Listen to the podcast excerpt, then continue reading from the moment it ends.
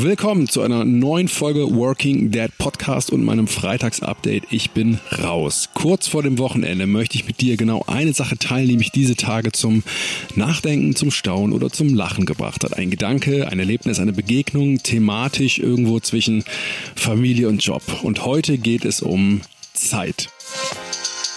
Schön, dass du da bist. Es ist Donnerstagabend, ungefähr 20 Uhr. Draußen regnet es in Strömen. Es kann also sein, dass du das auf der Aufnahme hörst.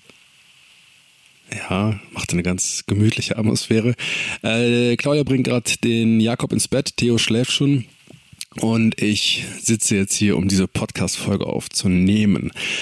Und diese Woche musste ich an einen Ausspruch denken, der den ich aus dem Fernsehen kenne. Und zwar, wenn du wie ich Ende der 90er, Anfang der 2000er die Fernsehsendung TV Total entdeckt hast. Ähm, mit Stefan Raab. Das war bei mir damals die Abi-Zeit. Wir haben das oft geguckt abends äh, in der Oberstufe zusammen äh, in, einer, in einer Kneipe. Und ähm, da gab es immer so eine legendäre Catchphrase von Stefan Raab. Und die lautete, wir haben doch keine Zeit. Das hat er immer gesagt, wenn das Publikum am Anfang zu lange geklatscht hat, dann hat er immer auf die Uhr gedrückt oder gezeigt und gesagt, wir haben doch keine Zeit. Und ich musste diese Woche total oft genau äh, an diesen Satz denken, weil ich irgendwie finde, der könnte eigentlich perfekt das Motto meines Lebens sein, zumindest des, meines Lebens der letzten Monate. Denn wenn ich so überlege, seit Theo auf der Welt ist, im Januar, ist das wirklich das ist es dazu geworden und vor allem mehr und mehr, es ist zu dem bestimmenden Gefühl geworden, das mein Leben beherrscht. Das Gefühl, dass ich einfach keine Zeit habe.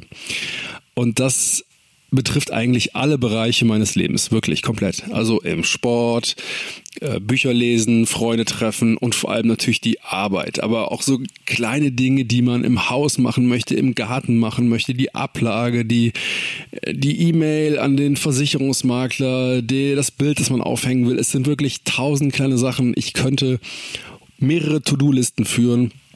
Und ich würde auf keiner hinterherkommen. Also das bestimmende Gefühl meines letzten ja, Dreivierteljahres ist das Gefühl, überhaupt nicht das zu schaffen, was ich eigentlich gerne schaffen würde. Also ich würde sagen, jetzt subjektiv und mal so über den Daumen gepeilt, schaffe ich so 60 bis 70 Prozent von dem, was eigentlich gemacht werden müsste. Und das erzeugt natürlich das Gefühl, dass man immer hinterher rennt. Ja, also die Arbeit und die Aufgaben, die stapeln sich immer mehr. Es werden immer größere Berge und in allen Bereichen mogelt man sich eigentlich so durch und ähm, ja, kriegt eigentlich gar nicht so richtig das hin, was man machen möchte. Der Grund dafür, ich habe es gerade schon gesagt, das ist ähm, sind die Kinder. Ja, wir haben den den Theo neu dazu, der der kleine, der jetzt übrigens gerade anfängt äh, zu krabbeln und gleichzeitig sich hinzustellen. Das ist schon mal sehr cool für ihn, aber das heißt natürlich, dass wir noch mehr auf ihn aufpassen müssen. Und ähm, du kennst das, so ein kleines Kind, ein Kleinkind bindet mindestens einen Erwachsenen meistens. Das heißt, es bleibt alles andere für den anderen Erwachsenen übrig und dazu gehört nicht nur die Hausarbeit und die Dinge, die man eh in seinem Leben machen möchte, sondern auch noch das andere Kind oder die anderen Kinder bei uns ist das ein Kind. Da geht es uns tatsächlich nicht anders als anderen Eltern äh, von kleinen Kindern und von Kindern generell. Zeit ist wirklich gerade echt Mangelware bei uns. Ja, wie viel Zeit äh, verteilt sich gerade bei mir eigentlich Arbeit und, und ähm, Elternzeit? Das ist so, dass ich anderthalb Tage die Woche den Kleinen komplett habe. Also er und ich sind alleine. Und ähm, die anderen Tage hat entweder Claudia den Kleinen oder wir haben Babysitter. Äh, die Idee dahinter ist die, dass wir halt beide möglichst gleich viel Zeit haben für die Arbeit. Und ähm, ja, das klappt auch total gut. Und da sind wir auch beide total happy mit. So, happy bin ich auf jeden Fall mit diesem ganzen Tag, den ich mit Theo habe. Das ist wirklich ein Geschenk. Das ist so cool, von morgens bis abends zusammen zu verbringen und diese gesamten Routinen zu haben. Ja, was machen wir? Klar, essen, schlafen, spielen, spazieren, spielen, essen, schlafen, lachen, Quatsch machen, auf der Decke rum, toben, all die Dinge, die man halt irgendwie so machen kann. Und ähm, das ist wirklich ein ganz besonderer Tag, der wirklich nochmal einen Unterschied macht zu anderen Tagen, wo ich es auch kenne, dass ich morgens aus dem Haus gehe, einen von beiden in den Kindergarten bringe und ähm, dann abends nach Hause komme, so um 18 Uhr und dann hat man höchstens noch zwei Stunden zusammen. Also das ist schon wirklich cool. Aber zur Wahrheit ge gehört definitiv auch, und das will ich gar nicht verschweigen, dass wenn dieser Tag äh, näher kommt in der Woche, dass ich immer mehr denke so, oh Mann, Mann, Mann, bald ist es soweit, oh nein, übermorgen kommt der Tag und oh nein, morgen ist es soweit, dass mir halt ein ganzer Arbeitstag fehlt. Und es ist ja nicht nur dieser eine Tag, sondern es ist auch noch ein kompletter halber Tag, den ich auch noch mit Theo verbringe. Und hey, anderthalb Tage äh, von fünf Arbeitstagen, das Wochenende ist bei mir tabu das ist echt verdammt viel. Und ähm, als Geschäftsführer hat man tatsächlich doch viel Verantwortung auch, dass die Dinge laufen, dass die Firma weiterläuft, dass die Arbeitspakete abgearbeitet werden und ja, dreieinhalb Tage sind schon echt sportlich. Das setzt mich schon wirklich sehr, sehr unter Druck. Das Problem, das ich hier beschreibe, ist also der Klassiker schlechthin, Vereinbarkeit. Ja, wie kriegt man es hin, eben diese beiden wichtigen Bereiche des Lebens und für mich sind beide wirklich extrem wichtig. Wie kriegt man es hin, die miteinander zu verbinden? Den Begriff der Balance, den mag ich nicht so gerne, weil ich irgendwie das Gefühl habe, das ist mir zu statisch. Ich will das eigentlich nicht ausbalancieren und auch eine klare Trennung da ziehen. Das ist für mich einfach nicht trennbar ich denke auch mal, wenn ich mit den Kindern unterwegs bin, über das Business nach und umgekehrt auch, wenn ich in der Arbeit bin, kommen mir auch Gedanken zu den Kindern. Also das kann ich gar nicht so trennen. Trotzdem sind mir beide Seiten wichtig und ich möchte auch natürlich beiden irgendwie gerecht werden können.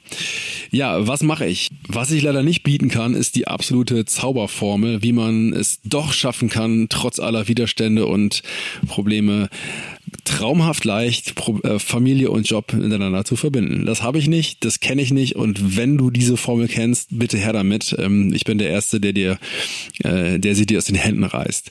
Nee, mal ganz im Ernst. Ähm, ich ich finde es total schwer. Ich finde, das ist ein Problem, das irgendwie für mich nicht so richtig lösbar ist, beziehungsweise nicht zufriedenstellend lösbar ist. Also ist nicht so, dass ich da meinen Frieden mitgemacht habe. Aber was ich gemacht habe, ist, ich habe mir so ein paar Methoden und Sichtweisen zurechtgelegt oder die habe ich entwickelt über die Zeit, die mich dazu bringen, dass ich trotz der Belastung gut über die Zeit komme. Und die würde ich dir ganz gerne kurz vorstellen. Also vorab vielleicht nochmal so eine kleine ähm, Erwähnung, was bei mir überhaupt nicht klappt, was ja viele andere machen, ist irgendwie einfach morgens früh aufstehen, so um sechs oder fünf oder so. Das klappt bei mir überhaupt nicht dann Sport zu machen oder meditieren oder lesen, das funktioniert nicht. Ich penne einfach viel zu gerne lange und ich gehe auch einfach viel zu gerne spät ins Bett. Ich brauche also die Zeit, um zu schlafen und bei mir klingelt vor sieben auf keinen Fall der Wecker. Also das funktioniert bei mir schon mal nicht, ähm, aber es gibt ein paar Sachen, ähm, die funktionieren und die zeige ich dir jetzt. Also Punkt eins ist, ich denke nicht mehr in Tagen oder ich messe meine Woche oder unterteile meine Woche nicht mehr in der Metrik Tagen, sondern in Arbeitspaketen. Das heißt, heißt, ich versuche nicht mehr zu denken, wie viele Tage bin ich produktiv, weil dann fehlen mir einfach anderthalb Tage, jetzt rein äh, wirtschaftlich gesehen, wo ich nicht produktiv bin, sondern ich denke halt in Arbeitspaketen, die ich am Ende der Woche geschafft haben möchte. Und ähm, da fokussiere ich mich drauf. Darauf geht dann mein, mein, meine Zeit und auch meine meine Energie, diese Arbeitspakete zu machen. Und wenn da mal ein halber Tag eben nicht gearbeitet wird, ist das egal. Es geht um das Arbeitspaket, das erledigt wird. Das ist der erste Punkt. Punkt zwei ist, ich senke meine Ansprüche. Das habe ich ähm, schon ein paar Mal hier im Podcast auch gesagt und ähm, ich fand das ganz erstaunlich. Der Roman Geider, ähm, hör dir mal den Podcast an, der hat das ja auch erwähnt. Das Thema Perfektionismus kannst du absolut vergessen, wenn du Kinder hast. Und das kann ich nur bestätigen. Ich glaube, den Perfektionismus habe ich ähm, be begraben, beerdigt, als wir unser erstes Kind bekommen haben. Das geht einfach nicht. Also meine Ansprüche sind anders als die wären, hätte ich keine Kinder. Ich kenne wohl noch die Ansprüche von damals und sie tauchen auch immer wieder auf bei mir, aber ich muss mich schon so ein bisschen am Riemen reißen oder mich immer wieder dran, äh, dran erinnern, dass das eben keine realistischen Ansprüche sind.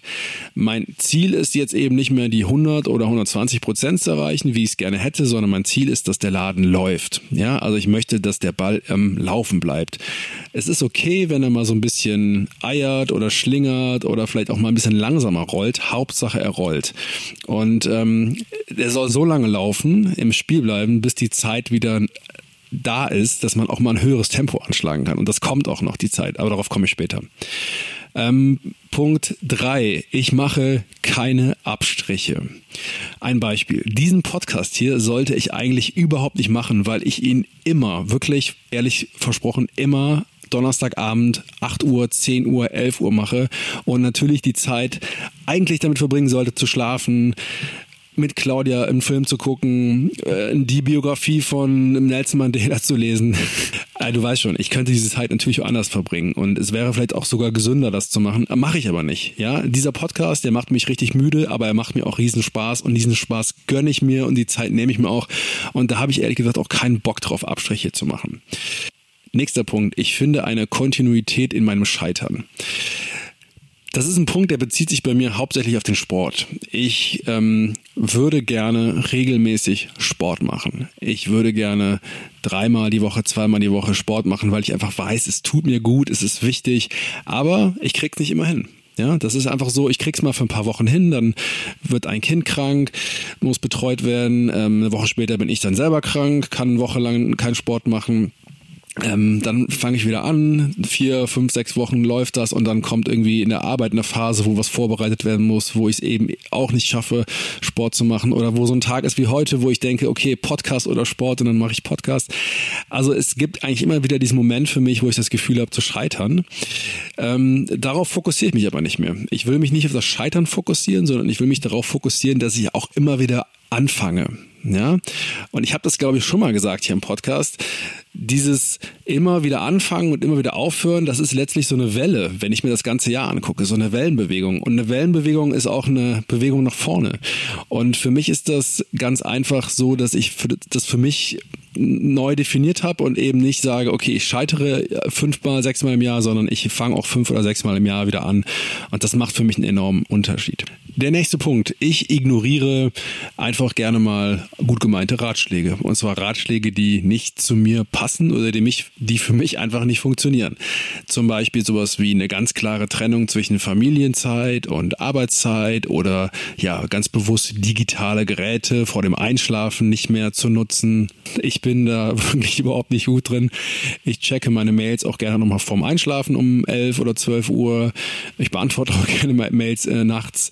Äh, ich beantworte auch gerne mal Mails, wenn die Kinder neben mir sitzen oder wenn ich den Kinderwagen schiebe. Ich äh, esse im Stehen, wenn der Kleine schläft. Ich meditiere nicht. Bin ich stolz drauf? Nee, auf keinen Fall. Aber äh, ganz ehrlich, ich erlaube mir einfach, da ich zu sein und nicht jedem Ratschlag, auch wenn er gut gemeint ist, nachzurennen, weil das würde bei mir einfach nochmal, glaube ich, eine Schippe auf dieses Anspruchsthema draufsetzen. Und ich habe einfach gelernt, für mich funktioniert das, ich kann das so machen, ich bin so gedrahtet, dass das funktioniert. Ich weiß auch, dass das bei anderen Leuten nicht funktioniert, bei mir funktioniert es, insofern mache ich es. Der letzte Punkt ist, ein Punkt, das ist die Gnade des Wissens, wenn man schon ein Kind hat. Und zwar ist das das Wissen, dass es auch wieder vorbeigeht.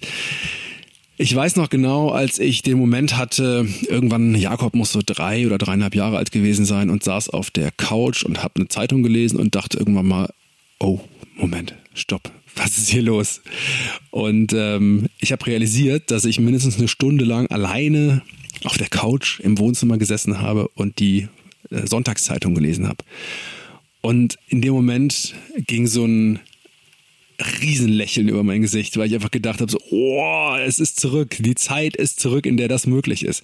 Und das ist ja wirklich so das Problem, wenn man in dieser Kleinkindzeit ist, dann denkt man ja wirklich so, oh, mein Leben ist vorbei, es bleibt jetzt immer so, ich werde nie wieder Zeit haben für mich, wir werden nie wieder Zeit haben für uns, ich kann mich leben begraben.